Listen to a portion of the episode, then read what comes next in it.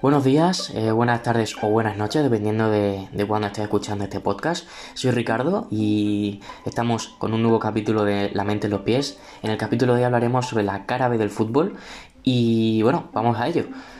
Eh, para mucha gente la cara B del fútbol eh, puede estar referida tanto a una mala racha de un equipo como una mala racha de un delantero, de un mediocampista, de un defensor o de un eh, portero, de un jugador en general o simplemente de un entrenador, de las técnicas que utilizan no son las más viables o no son las más resultadistas, pero desgraciadamente para mí, no para vosotros, no voy a hablar sobre sobre esa cara mala. Eh, voy a hablar sobre la cara mala de una gente que para muchas personas eh, no es imprescindible, que para muchas personas eh, en el terreno de juego he oído escuchar en terreno de juego y en campos que no es necesaria, y es la figura del árbitro.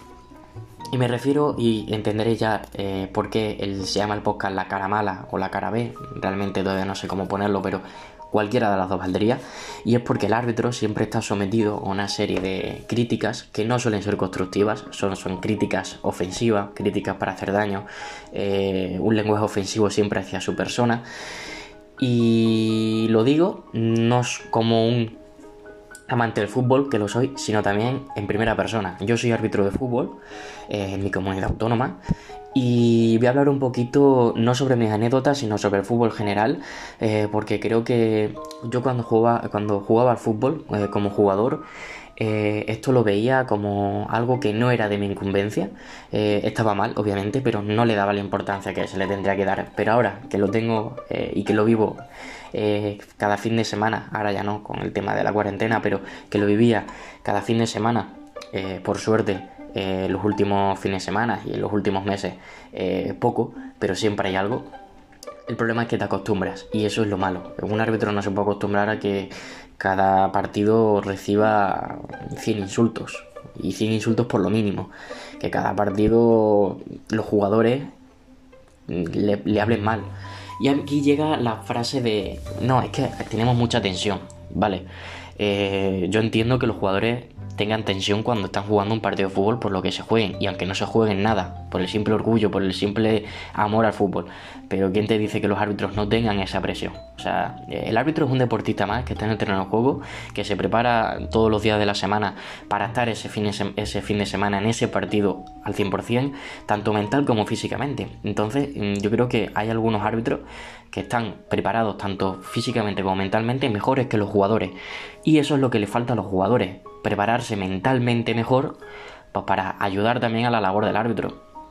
No pretendas que a un árbitro que le insultas cada dos por tres y que le protestas cada dos por tres se porte bien contigo. Es a lo que me quiero referir, es decir, estamos generalizando, estamos normalizando eh, el simple hecho de la protesta con malos gestos. Tú puedes protestar, tú puedes hacer lo que tú quieras, pero no con ese síntoma de, de hacer daño y síntoma ofensivo de soy mejor que tú.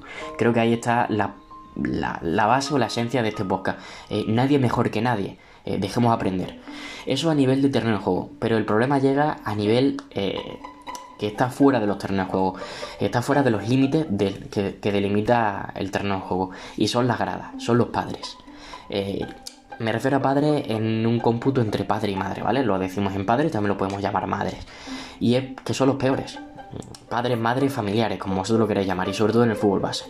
Quiero desde aquí, eh, si alguien me escucha, si algún padre, si alguna madre, si algún familiar adulto me escucha, que cuando ustedes van al fútbol base a ver a sus hijos de 6 años, 7, 8, los que sean, incluso infantil, juvenil, me da igual, quiero que seas consciente que ese niño, que tu hijo, que tu sobrino, que tu nieto eh, está aprendiendo. Pero que no solo está aprendiendo, sino que un árbitro que está en fútbol base está aprendiendo también. Es decir, un árbitro no se hace en un día. Un árbitro no dice, toma, las reglas de juego, lételas. No, un árbitro necesita práctica. Y entonces, para tener práctica se, necesitan partidos. Y lo que no podemos pretender es que ni tu hijo, tu nieto, tu amigo marque un gol al primer día y que el árbitro acierte todo el primer día. Y cuando digo el primer día, lo aplico a una semana, a dos semanas, a tres semanas o a cuatro semanas. O sea, es completamente eficaz en cualquiera de, los plazos. No pretendamos que un árbitro que está en fútbol base le exijamos muchísimo y encima le critiquemos por ello. Eh, me sorprendió bastante el simple hecho de cuando yo pitaba fútbol base hace un año, eh, recibiera, recibiera insultos justo delante de los niños. Y eh, salvo algunos niños, por suerte, eh, paraban a sus padres, pero otros, obviamente, y lo veo normal, eh, no lo veo normal en un sentido, pero en otro sí, un niño de 5 años, 6 años que escucha a su padre decir que el árbitro es un cabrón, que no tiene ni idea, obviamente el hijo, eh, su figura paternal es su padre, va a hacer lo que diga su padre porque está aprendiendo. Y eso es lo que, lo que realmente está dañando el fútbol base. Y, lo que yo creo que no es normal. Eh, Sí es verdad que se está concienciando mucho el, hecho de, las críticas y que ya en primer nivel, eh, salvo esta última temporada en la que el VAR y bueno y ese tipo de, cuestiones de primer, de primer nivel eh, están haciendo que haya críticas, pero no críticas ofensivas de... Puede decir que eres muy malo, ¿vale? Pero no críticas de insultos ofensivos ni nada, es una crítica constructiva. Pero es que eso no pasa en en el fútbol, en el fútbol autonómico, perdón, ni en el fútbol regional.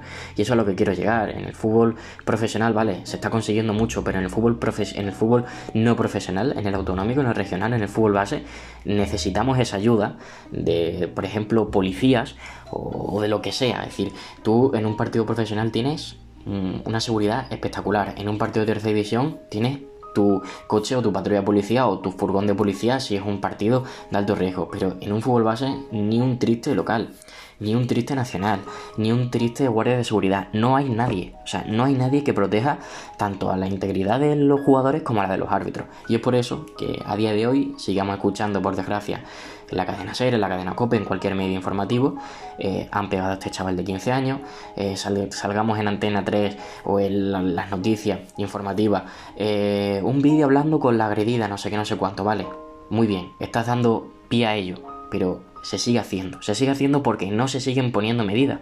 Tú puedes eh, transmitir el mensaje a través del vídeo, pero si eh, ese mensaje lo captan, ay, qué pena, muy bien, mucho apoyo, pero si luego a la hora de, actuar no, eh, no seguimos haciendo nada, seguirá pasando.